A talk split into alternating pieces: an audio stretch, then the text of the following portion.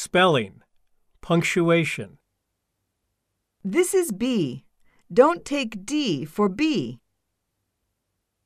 Change the first letter of your sentence into a capital letter. You must always start a sentence with a capital letter. Don't start the name of a person or a place with a small letter. The word cutting has two T's. Yours has only one T. Your sentence has no period at the end. Add one. You spelled headache incorrectly. I see two spelling mistakes in your sentence. Correct them.